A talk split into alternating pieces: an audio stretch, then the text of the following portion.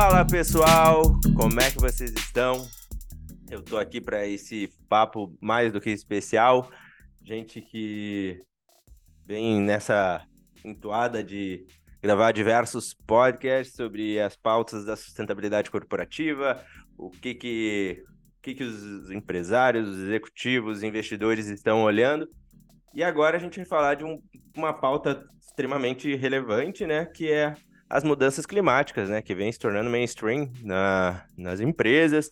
E quem vai conversar com a gente é a, vai ser nosso segundo bate-papo aqui no Conversas Sustentáveis, a Thelma Krug, que é candidata à presidência da, do IPCC. Thelma, seja muito bem-vinda. Para quem está caindo de paraquedas a primeira vez aqui, ou quem não conhece o IPCC, por favor, te apresente para a galera. Beleza, Wagner, tudo bem? Já aqui de novo com você. É um prazer, né? Sempre a gente está sempre querendo comunicar a ciência mais atual sobre essa questão da mudança climática, é o que o IPCC faz. É, o IPCC, na verdade, é esse painel intergovernamental sobre mudança do clima. É um painel com 195 governos membros e que, na verdade, definem um plano de trabalho é, baseado em publicações científicas feitas por autores selecionados de todo mundo. Eles, na verdade, não fazem pesquisa por si só, mas eles fazem uma avaliação da literatura é, científica pertinente, né? como, por exemplo, parte de adaptação, vulnerabilidade, impactos, mitigação, a base física da mudança do clima, ou seja, cobre basicamente todos os aspectos relacionados à mudança do clima é, através, de, através de, de analisar essas publicações. Show! Uh, eu separei três pautas aqui para a gente falar, né? Uh, sobre o que é as mudanças climáticas, se elas existem. Até teve uma podcast que faz uma, bastante provocações, se realmente é real, se a gente tem impacto mesmo na, nessas mudanças, ou se elas são, de fato, fazem parte do, do ciclo do, do planeta. Também a gente vai falar sobre quais setores que que vão sofrer mais impactos, primeiramente, né? Que vão sentir primeiro, e depois os reflexos no nosso dia a dia, na ponta, na se a gente vai fazer aquisição de alguma coisa, de algum produto, se já dá para sentir essas questões das mudanças climáticas. Então, Thelma, vamos já direto nesse primeiro ponto. Por que ainda tem bastante gente que coloca em xeque as questões das mudanças climáticas? A gente vê até dentro de algumas empresas, a gente Uh, eu fiz uma pesquisa no, obviamente, claro, dentro do, da minha bolha, uh, no meu, nas minhas mídias sociais, e ainda tem bastante gente que não tem certeza se existe mudanças climáticas ou se nós temos esse impacto. Então, tu poderia falar um pouco sobre isso para a gente? Não, eu posso falar, não um pouquinho, não, eu podia falar muito, vou falar dias com vocês. É, então, é, eu, eu, não, eu não questiono, porque eu sempre acho que as pessoas têm a Uh, enfim, podem, escolher os seus caminhos, né? Sobre a questão de acreditar ou não em certas coisas, né? Tem até gente que acredita que a Terra é plana, então é um direito que as pessoas. eu, eu, eu é. chamo esses aí os terraplanistas do meio ambiente. Né? É, não tem terraplanista? Então, tem também denier, que a gente chama em inglês, é, né, os, os, negacionistas do clima.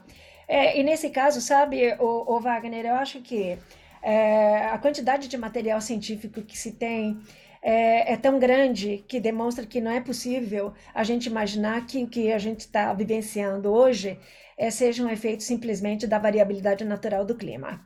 É, muitos desses, é, digamos, deniers é, dizem que essa mudança do clima já aconteceu no passado e foi muito maior do que a gente está experimentando hoje. Ou seja, o aumento do nível do mar foi muito maior, aquecimento muito maior. Nós estamos, na, na verdade, numa fase de esfriamento, né? E aí, é, é claro que então é, há, há contra-argumentos com relação a isso. De fato, já aconteceu no passado, milhões de anos atrás, e levou milhões de anos para aquilo acontecer. Né? Ou seja, todas essas mudanças que foram observadas no passado levaram milhões de anos para acontecer. Não foram assim é, simples. No caso da mudança do clima que nós estamos experimentando hoje, particularmente, a contribuição humana para as mudanças no sistema climático, ou seja, atmosfera, oceano, biosfera terrestre, está acontecendo com uma velocidade tão grande, sem precedentes na, no, no, no, nos registros históricos. Hoje, por exemplo, as concentrações de óxido de, de dióxido de, de carbono, né, o CO2, e metano, não tem precedentes em 800 mil anos. Né? Acho que para o CO2 é até mais do que isso. Então, e a velocidade que a gente está vendo do aquecimento uh, tem sido maior nesses últimos 50 anos, 50, 60, 70 anos. Ou seja, você não consegue de jeito nenhum, Wagner, simplesmente querer ajustar as observações. Não é projeção, não, não é modelo. É observações de múltiplas fontes independentes sobre a questão do aquecimento. Você não ajusta isso se você considerar que esse aquecimento viria somente de, de, de fatores naturais, como vulcanos, a variação da, da, da, rotação né, solar, que acontece a cada é, 11 anos, enfim. É, não dá. Você só consegue ajustar é, essas observações se você compor a variabilidade natural, ou seja, variáveis naturais, e mais a contribuição humana a partir das emissões de gases de efeito estufa. Então, isso deixou para os cientistas de todo o mundo, através de evidências, também linhas de, de evidência, múltiplas linhas de evidência, né? e concordância de publicações do mundo todo, é, tornou-se um fato de que uh, o homem teve sim e tem uma interferência humana na mudança do clima e ela está acontecendo hoje com 1,1 é, graus Celsius acima dos níveis pré-industriais, é, que não se distribuem uniformemente no planeta, ou seja, o Ártico está sofrendo muito mais.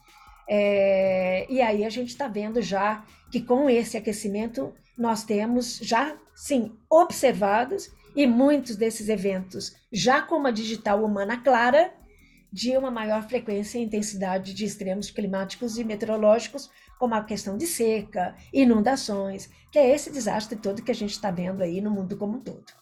Uma das questões que, que é falado nesse, nesse podcast em específico é justamente essa questão de, da variação do, da, da verdade, de atingir 1,5 graus Celsius, uhum. se, ele, uhum. se ela tem relevância de fato uh, para as nossas vidas. Ah, até fazem uma certa piada, né? Ah, mas aumentou o nível do mar, mas, cara, isso não tem relevância. E uh, o que. Qual, o, se tu conseguir tangibilizar para nós quais, qual é a relevância de fato disso? o, o Wagner, a relevância já existe com 1.1, querido. Eu não precisa nem chegar no 1.5. No 1.5 nós vamos estar tá pior.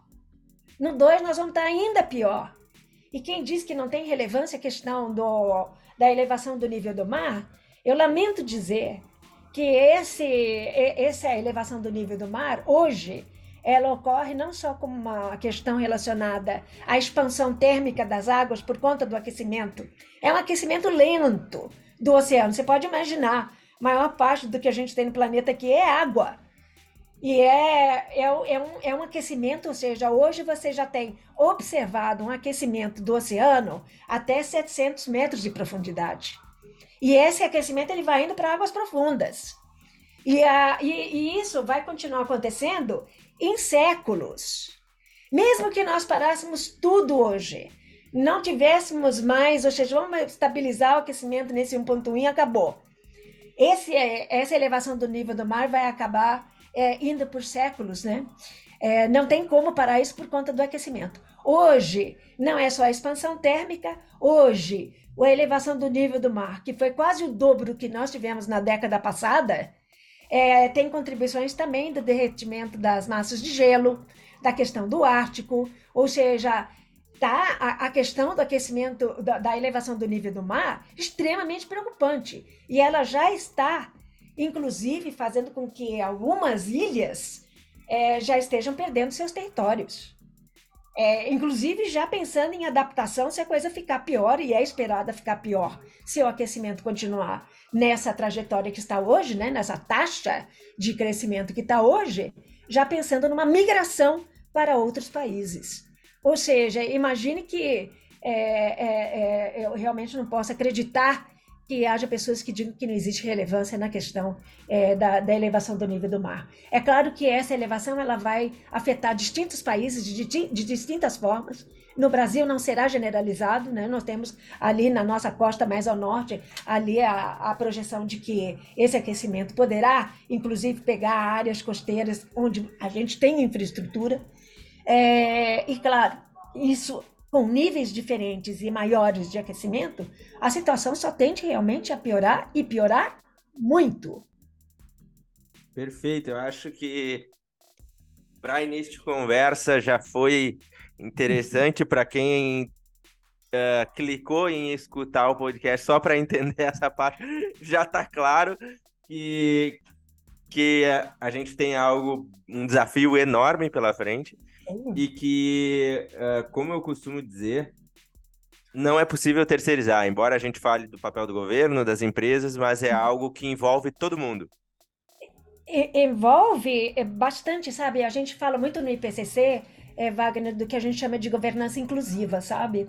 É, é algo que dá muito trabalho, é desafiador a gente fazer uma governança inclusiva, mas seria, por exemplo, o desenvolvimento de políticas públicas que não são feitas de cima para baixo. Às vezes a gente chama de políticas top-down, né?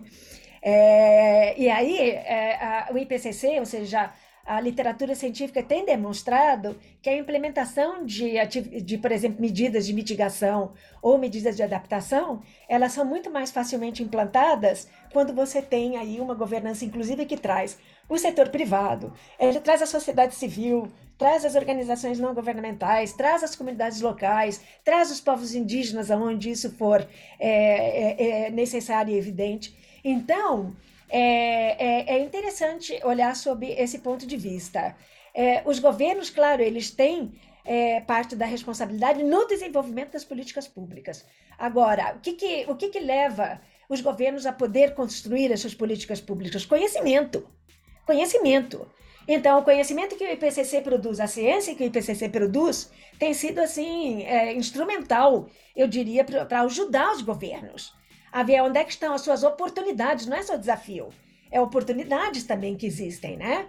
E aí, claro, que o conhecimento não é somente aquele conhecimento que está ali escrito necessariamente. Por exemplo, as comunidades locais, os povos indígenas, eles têm um conhecimento extremamente importante e que pode levar, ser levado em conta e, e ajudando, né, na construção dessas políticas públicas que são políticas de governo mas que seriam então apoiadas por essa construção de conhecimento diverso.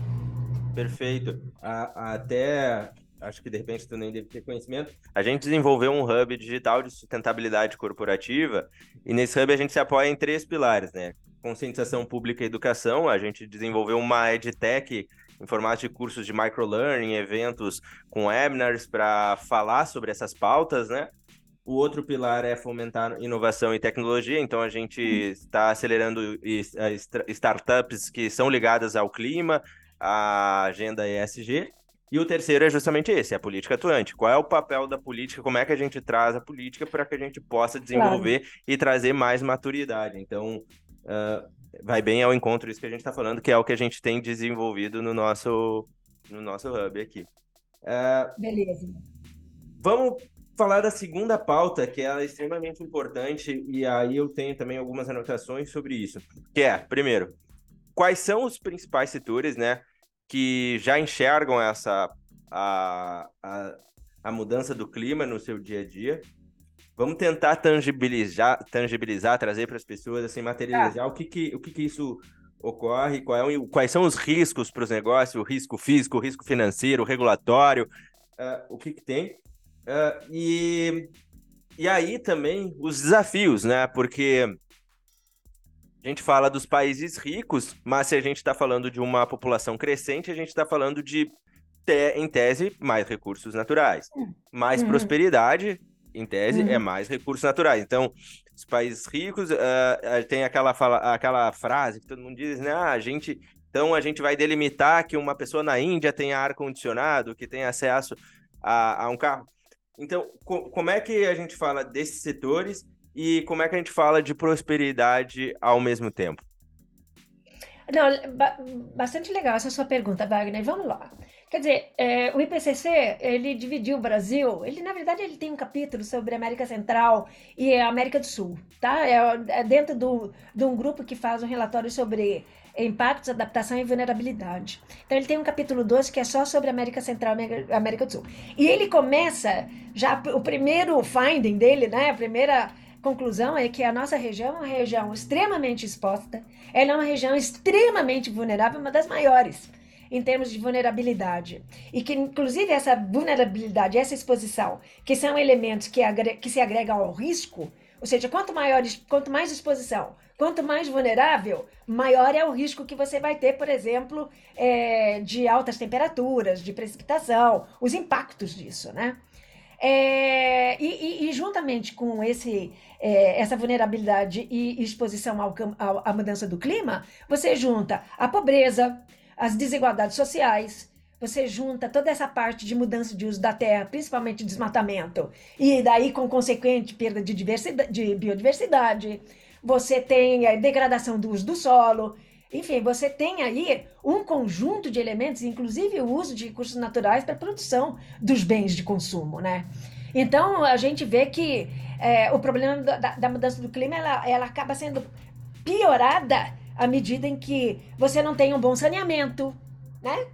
É, você não tem água potável em muitas áreas, você não tem em partes da América Central nem eletricidade, né? Tá? Então, vamos lá. Então, respondendo mais objetivamente a sua pergunta, a América do Sul, ela foi dividida pelo IPCC nesses últimos relatórios deles, inclusive nesse capítulo, é, em cinco sub-regiões pega a parte norte da América é, do, do, Sul, que pega ali a parte da Amazônia, ele pega o nosso Nordeste, ele pega a nossa região Centro-Oeste, Sul, Sudeste, né? Então ele dividiu em cinco partes. Se a gente olhar essas cinco partes, o nosso Brasil ele é tão grande, né? Essas dimensões continentais do nosso país, você vai ver que se a gente olhar, é, por exemplo, é, variáveis climáticas específicas ou parâmetros climáticos específicos, como aumento de temperatura média, é, maior frequência e intensidade de, de, de extremos, seca, é, impacto em, em, nesses critérios, vento, é, extremos de frio ou de calor, enfim. Se a gente olhar, esses impactos eles não são totalmente iguais nessas cinco regiões do Brasil. Uma coisa que caracteriza é que já por observações a gente sabe que essas cinco regiões, primeiro, já tiveram um aumento da temperatura média, tá? ou seja, as cinco regiões já tiveram uma diminuição dos dias mais frios, na média, nós estamos falando em média, tá? É, não peguem, por favor, um dia que está muito frio, um ano que está muito frio e levem isso como base, tá? Em média, é, e também essa questão de uma maior frequência e intensidade de, de alguns extremos, principalmente os extremos de calor que já foram observados. O único, a única sub-região que a gente teve uma, uma, uma, uma, confiança, né? De que você teve uma mudança, um sinal claro de um aumento de, de precipitação, foi na região mais ao sul do Brasil. Tá? É a única. As outras a gente não tem um sinal claro, às vezes não tem dados, a gente ainda tem, é, a gente tem ainda gaps, né? ou seja, lacunas de dados é, que não permitem, muitas vezes, você ter uma ideia muito clara do que está se passando. A gente precisa de dados, precisa de observações para que a gente possa é, nos pautar em observações. E claro que, através de cenários de como o futuro poderá evoluir em termos de, em termos de, de temperatura, faça uma projeção de quais seriam os impactos de 1,5, de 2 graus, de 3 graus. E aí a coisa vai piorando exponencialmente, certo? Então, quando você fala assim, quais são os impactos que a gente pode esperar, é claro que esses impactos vão depender muito de para onde estamos caminhando. Para onde estamos caminhando. Se, por exemplo, se de uma maneira global todo mundo tivesse reduzindo rapidamente, de forma sustentada e ambiciosa, as emissões de gás de efeito estufa, eu diria para você que a situação seria difícil. Nós ainda teríamos vários anos de extremos de, de meteorológicos e climáticos, mas em algum ponto você vai diminuindo essa incidência e vai diminuindo a concentração de gases de efeito estufa na atmosfera, de CO2, CH4 e assim por diante, né? Não é instantâneo, não é instantâneo, tá? Leva um tempinho, por isso que a gente precisaria já ter começado já para evitar o pior dali para frente. Então, que, que, que, que, setores seriam afetados? Claro que um setor que o, o relatório do IPCC deixa claro é justamente a nossa região é, do centro-oeste. Ela já está sofrendo um aumento da temperatura média, como todas as outras sub-regiões, mas ela é esperada e é consistente em vários modelos que estão sendo usados, é, ela ser impactada por uma questão de, de secas mais prolongadas, uma mudança na estação de chuvas, é, temperaturas mais altas, e por isso que a Embrapa já está trabalhando em espécies mais resilientes, né? Pra, que poderão ser usadas e que poderão ser mais resistentes, resilientes ao aumento da temperatura e uma redução de água. Outra região que a gente vê impactado, tem um temor enorme, Wagner, é com relação à água. A água é talvez uma das maiores preocupações que existem não só aqui na nossa região. E por quê? Porque muita da água que você tem em algumas dessas sub-regiões, elas vêm das cordilheiras dos Andes, elas vêm do derretimento da neve. Então, com o aquecimento, você vai deixar de ter uma, uma, uma menor quantidade, um menor volume, né? uma menor massa de neve. E aí nós não vamos ter água para justamente ter essa água alimentando e os pequenos agricultores ou agricultores em algumas dessas sub-regiões. E que, na verdade, se estima que por conta disso, você teria migração das pessoas que estão nessa região para outras regiões, por conta de não terem o seu meio de vida assegurado, não ter sua subsistência, ela está ali ameaçada. Tá? Uma adaptação para isso seria irrigação. Mas a irrigação ela também tem limites, né? Ou seja, você vai estar tá usando ali água subterrânea. Você tem uma série de, de condições de contorno que tornam essa questão da água para a nossa região uma, uma, uma questão é, complicada, né? Seca. Secas também são esperadas aí a ocorrer uma maior aridez é, e que vai impactar é, certamente é, vários setores, né? Setor da saúde, onde você espera que você tenha mais é, doenças né, transmitidas por vetores, é, a leishmaniose, a malária, é, essas coisas só vão piorar e, inclusive, vão se expandir para regiões que nunca experimentaram esses tipos de, de doenças, né? É, então a gente, eu vejo assim é, é, os setores principais como a questão de saúde, a, a, questão da zona costeira, né? É uma preocupação grande. A questão de, daqueles que são dependentes de pesca. Muitas espécies pesqueiras no mundo já estão migrando para outras regiões, porque elas, por causa do aquecimento das águas. Então ele já não se, já não consegue mais estar ali. Ele é endêmico daquela região e não sabe nem se vai conseguir é, sobreviver em outras áreas, né? Perfeito. É, essa, essa questão da, das mudanças, é, o, qual é o papel que tu enxerga, por exemplo, da, da tecnologia? Como é que a gente pode, de repente, é, ter um desenvolvimento sustentável? A, a, a gente acaba, como a gente fica olhando, estudando, tem uh, pessoas que defendem uma forma com base no degrowth, outras com base no decoupling. As duas, assim, enxergam, obviamente, buscam o mesmo fim, só que por meios diferentes nas, nas suas teses, né, nas suas formas de enxergar. E uh, gente, pelo fato da tecnologia ser ter crescimento exponencial, coisas que a gente não pode prever, e outras falam que a gente precisa mudar a forma de consumo e a forma. Claro. Como é que tu enxerga que a gente pode criar esse equilíbrio? Porque é justamente isso, a gente vai continuar crescendo, né? A projeção que no Brasil a gente já, até o final de 2030, a gente uh, já tem ali 230 milhões de pessoas, é um pouco mais que isso nessa faixa. Uh, e é pessoas que, em tese, se a gente der mais qualidade de vida, vai, vai ter mais consumo. Uh, como é que o IPCC lida com isso, assim, ou enxerga essa parte?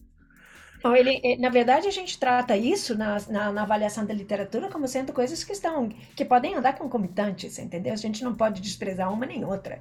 É, da mesma forma como a gente não tira ninguém dessa equação, uh, certo? Principalmente uma, uma, uma, força do setor privado através de parcerias para desenvolvimentos tecnológicos são importantes para a questão da transição, principalmente na, na, dentro da, das indústrias, né? No, dentro do que terão que mudar seus processos industriais não é o nosso gargalo maior, mas é como você disse: se a gente continuar crescendo, as nossas demandas vão aumentando.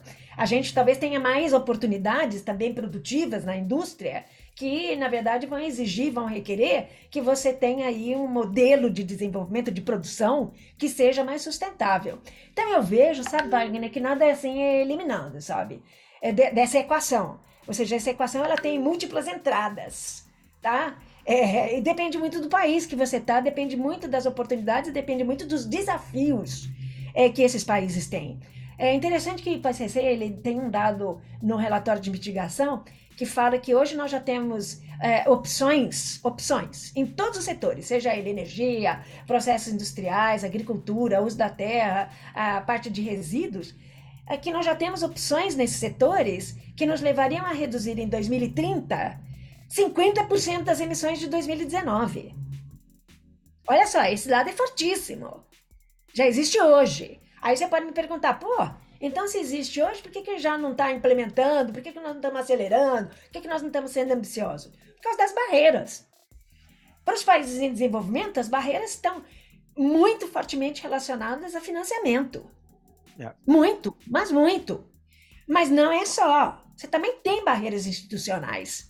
Porque você, por exemplo, o governo ele também tem que é, promover junto ao setor privado condições para que eles possam, enfim, se organizar, se acreditar. É, é, é um conjunto de, de, de, de, de, coisas que tem que se tornar mais visíveis é, para todos terem a confiança de que o que eles vão fazer é, é, é, é meritório de ser feito e não ser impactado depois no futuro por algum tipo de coisa, ou seja, muda aqui, muda ali. Não, a gente tem que ter realmente uma estratégia é, de, de, de, de, parceria com o setor público, é, que para mim é inevitável, através de leis, através de incentivos, através até de taxação. É. Isso também existe. É, mas não adianta, tem que ser, é, exato. Eu, é eu acredito que é, vai ter que existir. Entra tudo, entra tudo. Agora, é claro que quando a gente fala de, de tecnologias, você sabe que já estão desenvolvendo, inclusive, tecnologias para minimizar os efeitos de, um calor extremo, né?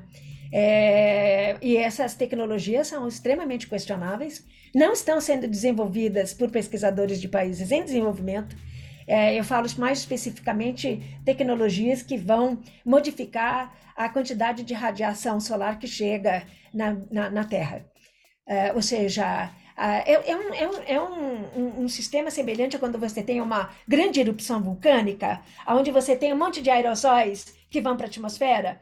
A radiação do Sol né, bate ali naquela partícula e ela volta. Ela não chega, ela não segue em frente. Então, eu não digo que todas voltem, porque senão nós estaremos roubados. Mas é, seria um frio desgraçado. Mas, enfim. É, na verdade, essas erupções vulcânicas, elas, se, se forem bem substantivas, elas resfriam a Terra por dois, três anos, né? Pinatubo foi assim. Então, é, o sistema é mais ou menos o mesmo, é, mas não será natural. Será alguma coisa que você vai lançar esses aerosóis na atmosfera é, com aviões. E isso tem que ser feito de uma maneira contínua por muitos anos. São investimentos altíssimos. É. E aí, então, é, é, é, isso me preocupa um pouco, porque você não está pensando realmente, sabe, naquelas tecnologias que vão fazer com que a gente mitigue, ou seja, reduza as emissões Sim. de gases de efeito estufa. Muita gente já está pensando, não, olha, eu estou sabendo, não vai conseguir, já fica naquele negativismo, eu já vou partir para uma linha de tentar ver como é que a gente minimiza os impactos. Qual é o plano B? É um plano B que já está ficando muito discutido, muito controverso, muito preocupante, e já esses resultados iniciais já demonstram que se, de, se deployed, né, se, se realmente é, deslanchado, e que não o seja de maneira unilateral, é, teria que ser feito de uma maneira global, essa, principalmente essa que eu estava falando, de modificação da radiação solar, ela já afetaria ali a parte de agricultura da África, né, por conta de alteração da, da, da alteração da, do padrão de chuvas. Então você vê, e não tem ninguém, ninguém de país em desenvolvimento ali, ninguém da África, né? Nós estamos fazendo esforço, nós assim que estamos conhecendo o que está acontecendo, é, e temos a capacidade de estimular, estimular pesquisa, né? Inclusive no Brasil, tem uma pesquisadora na Argentina, mas é, pouca coisa né, que está sendo feita nesse sentido de permitir com que a gente entenda realmente quais são os riscos que a gente tem para os nossos ecossistemas, para a camada de ozônio, para a saúde, para os ecossistemas, enfim. É, a, o IPCC reconhece isso nos seus relatórios e reconhece que sabemos muito pouco das implicações do, da, da, do deployment, né? ou seja, de você, de você fazer uso desse tipo de, de tecnologia. É, a, as indústrias, a gente sabe que vão ter um trabalho grande é, para mudar todo o seu padrão de produção. Né? Eu acho que as nossas, as, nossas, as nossas oportunidades que eu vejo no Brasil, Wagner, está muito na nossa agricultura, né? que já é feita de uma maneira bem legal, ou seja, a gente é. já tem o plano ABC, né? o plano de agricultura de baixo carbono, e eu acho que o nosso gargalo ainda está no desmatamento, e eu acho que se a gente enfrentar isso com coragem, a gente vai atrair muito investimento para o Brasil. É, eu, eu acabo falando isso diversas vezes, às vezes participo de alguns grupos de debate também, e eu digo que às vezes o pessoal, não, porque a gente tem que ver isso, eu falo, cara, a gente não pode comparar nossa nosso desafio com o mesmo que tem na Europa ou que tem com os Estados Unidos. A gente tem um problema no, na, na agricultura muito grande. Esse é o nosso desafio de ser mais claro. eficiente. Como é que a gente trabalha a agricultura de uma maneira mais sustentável? Isso. Como Isso. é que a gente porque. Principalmente Posso... a, a, parte da pecuária, né? A nossa Isso. parte da pecuária é o nosso gargalo. Eu não. Eu, aí agora eu vou falar como Telmo, né? Não estou falando em termos de IPCC. Mas eu acho, assim, é bastante duvidoso essa questão de você construir barreiras, barreiras de importação porque os países não estão desenvolvendo, reduzindo o desmatamento, ou não estão produzindo, sabe, a sua a, agropecuária de uma maneira sustentável. Eu acho isso injustificável, eu acho isso completamente errado, é, porque eu vejo assim, muitas vezes os países, eles querem fazer. Vamos, vamos dizer que você, você pode ter uma vontade política enorme, como, por exemplo, agora, reduzir o desmatamento. Você pode ter essa vontade política enorme, mas como é que você faz isso? Você faz assim e o bicho ah, diminui do dia à noite, acabou, os bandidão foram tudo embora. Não dá para a gente acreditar nisso e eu acho assim também uma, uma assim digamos uma falta de conhecimento é, de como é que essa questão do desmatamento evolui é, e dizer nossa mas está debaixo desse governo e as coisas não diminuíram substantivamente não é assim o investimento tem que ser altíssimo para a gente acabar com a bandidagem com a criminalidade que a gente tem Exato. no desmatamento Porque do virou um, virou um bom negócio. Uh, negócio ilegal, é bandidagem, é criminoso. Já era, já era. Mas num grau muito menor do que a gente é, viu agora e que estamos tentando agora, né? É, voltar, voltar por, por ordem na casa. Mas se você me perguntar isso vai ser simples? Nem simples e nem rápido. Nem simples e nem rápido.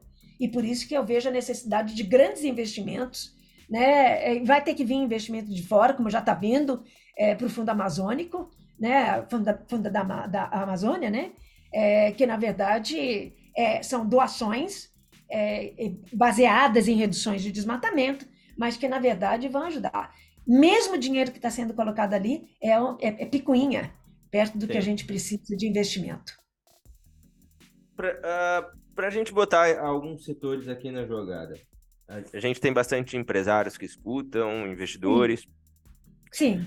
E alguém que tem uma empresa, por exemplo, de tecnologia, o cara, cara, o que que isso impacta para mim? Por, por, que que eu tenho que estar tá olhando para isso? Se, por exemplo, vocês estão falando do agro, ou vocês vão falar, sei lá, do setor de energia mais ligado ao transporte, o que que isso interfere no meu dia a dia?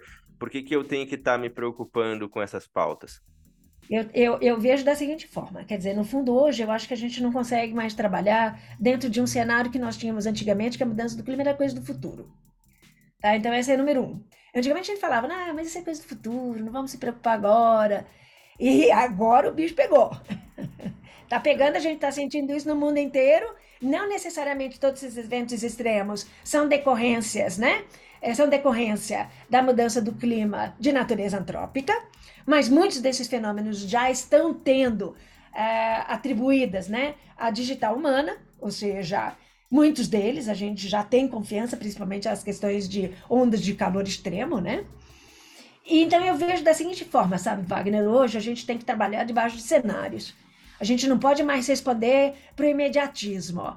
Ah, tal, então a gente vai ter é, tal situação, então vamos desenvolver uma tecnologia aqui, uma tecnologia lá. Eu acho que as coisas é, hoje têm que ser vistas de uma forma muito diferente do que a gente viu no passado. E, é uma, e tem, tem que ser uma construção muito mais voltada para principalmente aproveitar o máximo possível de sinergias no desenvolvimento dessas tecnologias, né? É, por exemplo, com vários outros aspectos, digamos, da Agenda 2030, que é coisa de governo, mas as, as empresas também podem fazer. Ou seja, ele também está tá olhando o quanto que eu vou é, contribuir para essa, é, para essa Agenda 2030, né? Ou seja, Objetivo de Desenvolvimento, sei lá, 13, que é o do clima. Mas ele também pode olhar para a energia, pode olhar para a saúde, ele pode olhar para a água, ele pode olhar para uma multitude e ver aonde ele consegue ter muito mais com benefícios no desenvolvimento daquela tecnologia. Que eu acho que hoje o olhar é assim: pode ficar mais caro, mas ele vai ter um valor agregado maior e vai ter uma competitividade maior. Hoje eu vejo que as empresas elas têm que ter um olhar. É, a competitividade ela mudou. Na minha opinião, a competitividade mudou totalmente.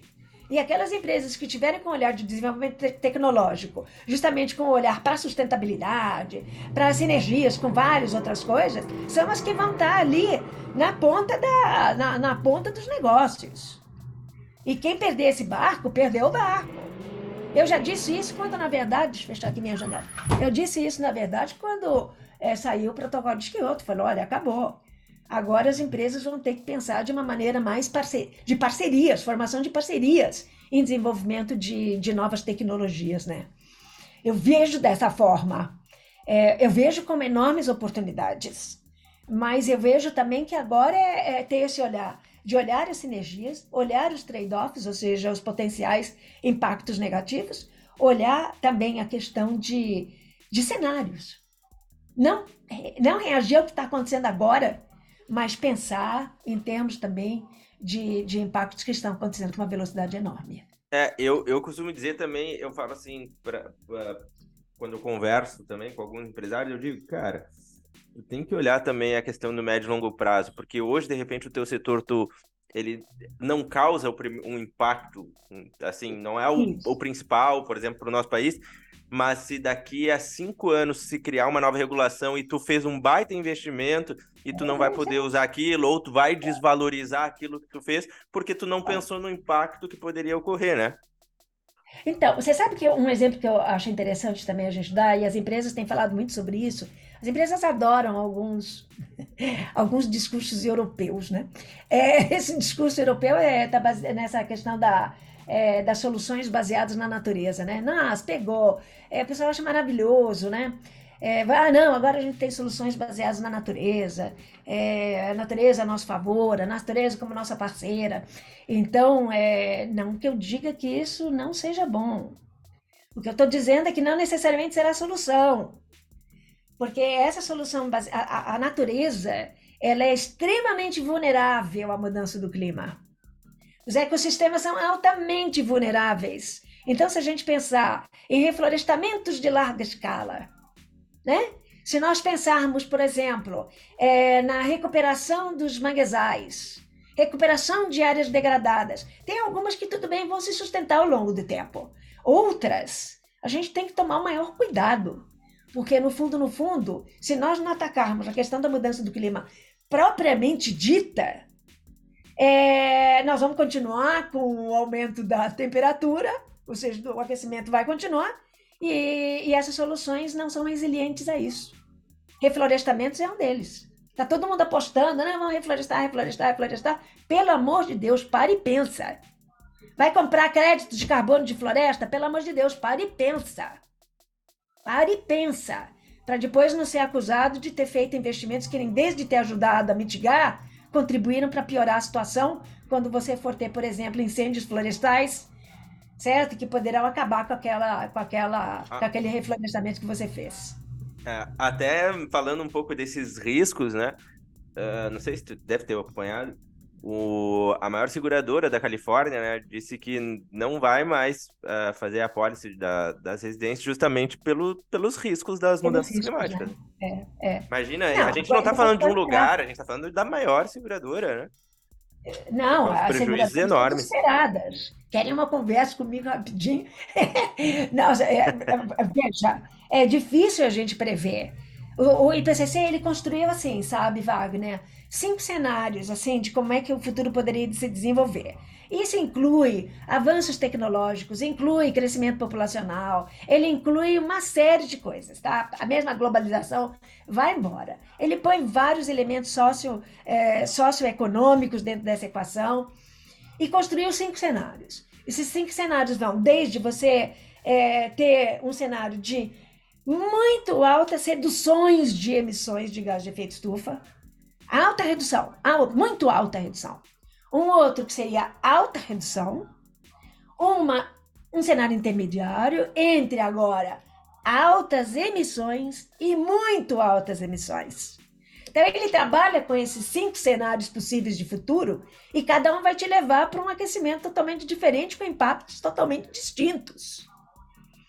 O duro é que a gente não sabe para onde a gente vai. o Acordo de Paris quer colocar a gente bem, a, o aquecimento, né? É, o aumento da temperatura média global bem abaixo de 2 graus, e enquanto ele vai tentar chegar no 1,5, que já vai ter aí impactos significativos também mas bem menores do que dois. A gente estava fazendo uma avaliação é, dos resultados do IPCC sobre a questão dos hotspots de biodiversidade.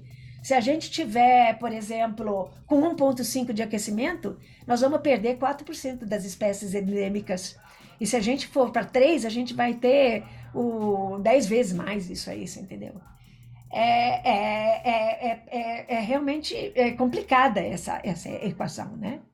Então a gente a gente olha, então eu sempre falo, pensa bem no que você pensa que são soluções.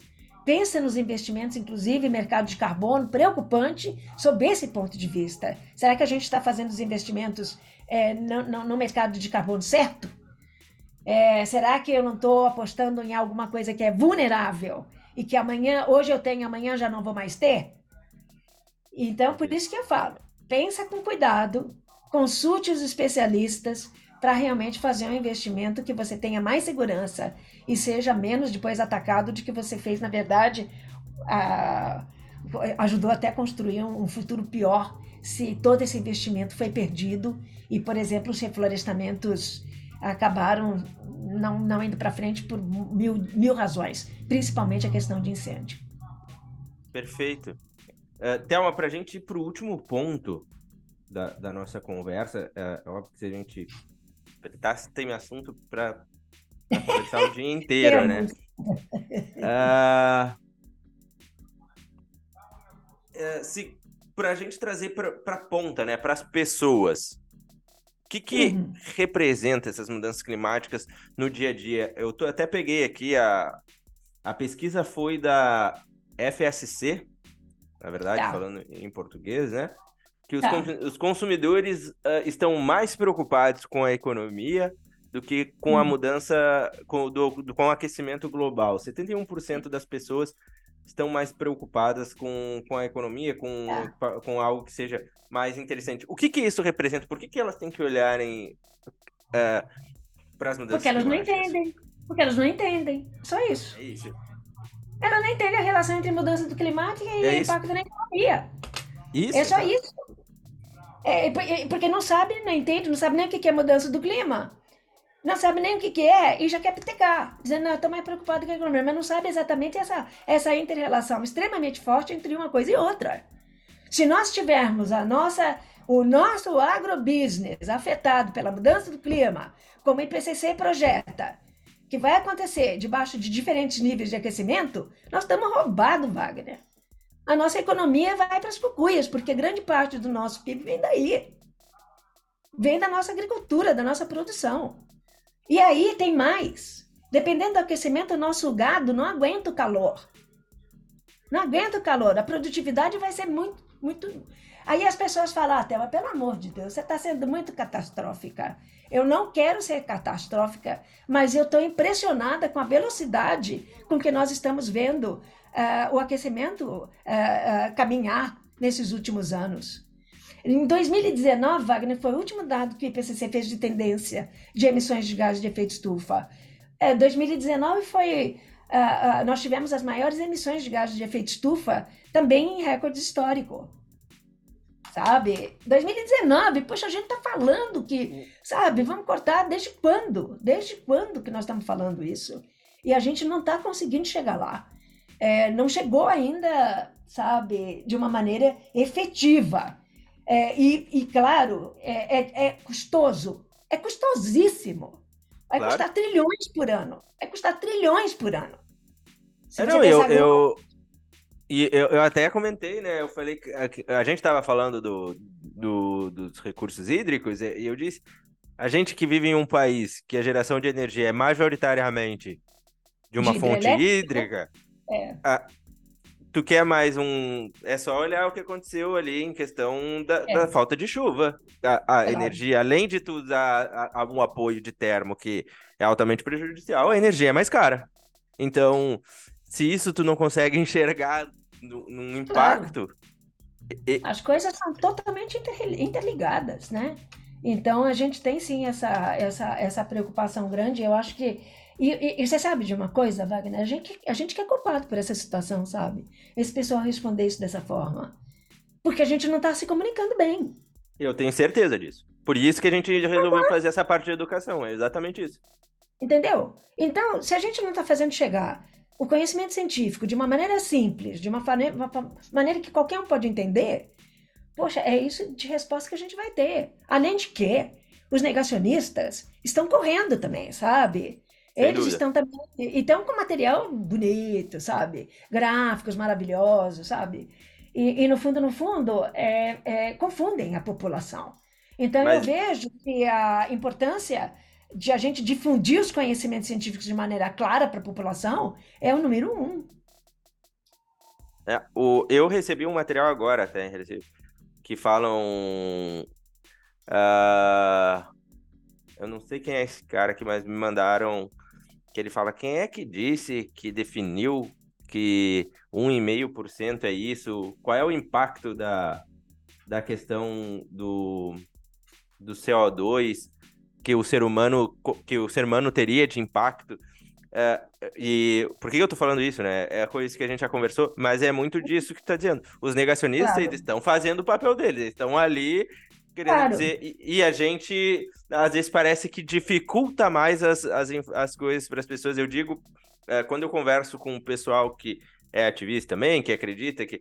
Eu falo, a gente, primeiro que às vezes eu vejo quem fala de sustentabilidade, às vezes quer se sentir superior, porque eu entendo. Eu falei, cara, a tua função é propagar, é ensinar. Já que tu entendeu, tu tem que ajudar as uhum. pessoas e não ao contrário. Enquanto quem é negacionista, eles vêm trazendo a informação batida paulatinamente na cabeça das pessoas, que isso não é existe. É claro. E estando em várias mídias confunde. hoje falando sobre isso. É, e confunde a cabeça de todo mundo e acaba trazendo um, um mal maior, né? Porque daí a pessoa se acomoda, ah, deixa isso para lá, vai ser assim mesmo, e, e daqui a pouco vai se transformar em algumas perdas irreversíveis, né? Alguns impactos serão irreversíveis. Adaptações passam de seus limites. Então, isso tudo o IPCC trata. Ou seja, nós, te, nós temos um tempo, nós temos uma janela, sabe? É, ele não está dizendo que.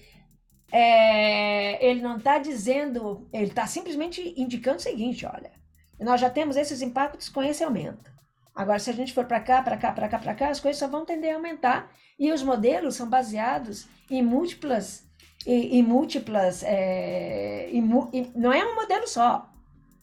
É toda a comunidade modeleira que está usando diferentes formas e que chega basicamente nos mesmos resultados. Às vezes não chegam aos mesmos, o IPCC usa esses cenários também, justamente para calibrar e mostrar para onde é que a gente está indo. Mas são ensembles, como eles dizem na parte de, de, de modelos, né? Ele coloca isso aí tudo junto.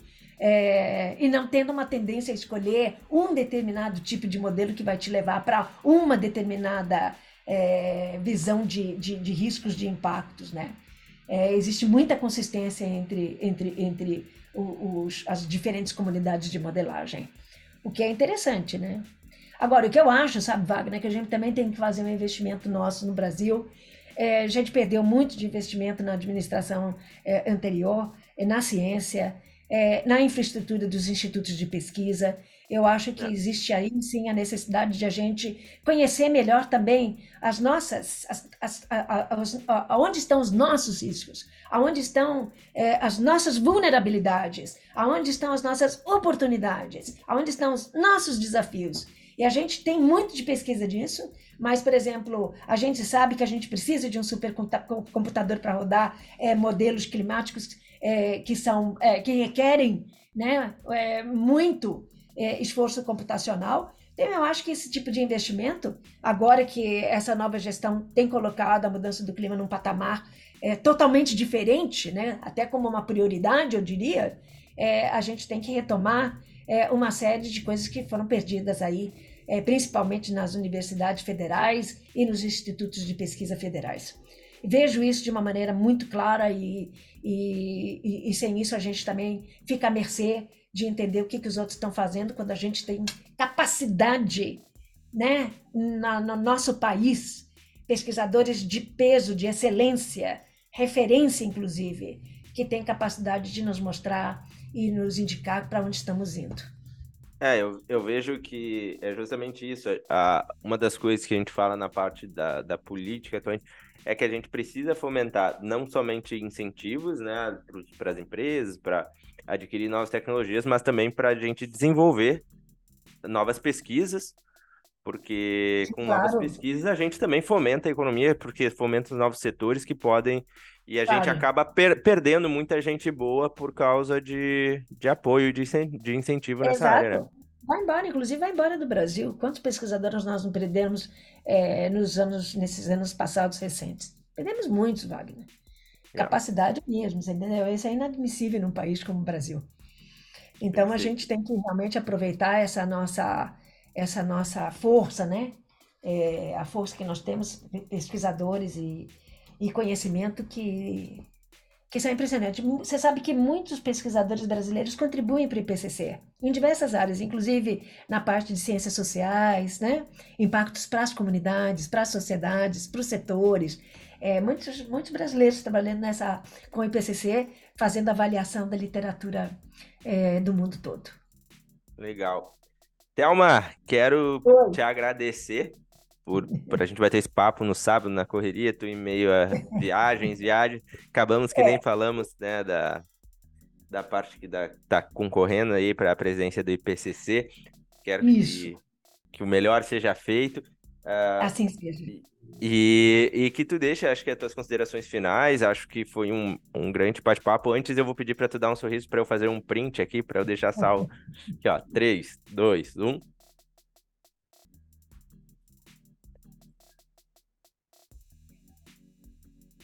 Acho que vai, peraí. Deu. Uh, e, uh, sim. Foi um, tá. um grande bate-papo. E te agradecer, né? Mais uma vez, acho que falamos os, os três tópicos que foi proposto, a gente conseguiu conversar. Mas como disse, era papo que podia levar mais que um dia, a gente podia ficar conversando em um bom tempo. Uh, se tiver alguma coisa para falar, tá contigo. Não, é justamente falar que estou, uh, na verdade, buscando essa presidência do IPCC para justamente é, buscar, buscar trazer, é, reforçar mais a participação dos países em desenvolvimento, não só da nossa, da, da nossa região, né? ou seja, América, América do Sul, América Latina, mas em todos os outros, uh, os, as, os, os outros, uh, as outras regiões da, do que a gente chama de, de sul global, né? A importância da gente trazer mais publicações nossas da região como um todo, fortalecer, estimular os especialistas e, e acadêmicos né, a produzir e a mostrar as suas publicações, né, tê-las disponibilizadas, para que os relatórios do IPCC possam ser cada vez mais representativos das regiões e não ser tão impactado ou tão, enfim, é, pelas produções dos países é, desenvolvidos, como Estados Unidos Europa como um todo. A gente precisa dar uma balanceada, dar uma equilibrada nessa, nessas na, no volume de, de publicações científicas que estão sendo avaliadas pelos autores, fortalecer a nossa parte aqui no Sul. É isso, Wagner. Tenho grande esperança que eu, como presidente, essa liderança, essa força de vontade, essa garra, paixão, determinação, coragem, e a gente consegue chegar lá. Perfeito. É, ótimo, muito obrigado e um ótimo final de semana para ti. Obrigada, vai. Um abraço. Obrigado pelo Valeu. convite. Tchau, tchau. Tchau, tchau. tchau, tchau.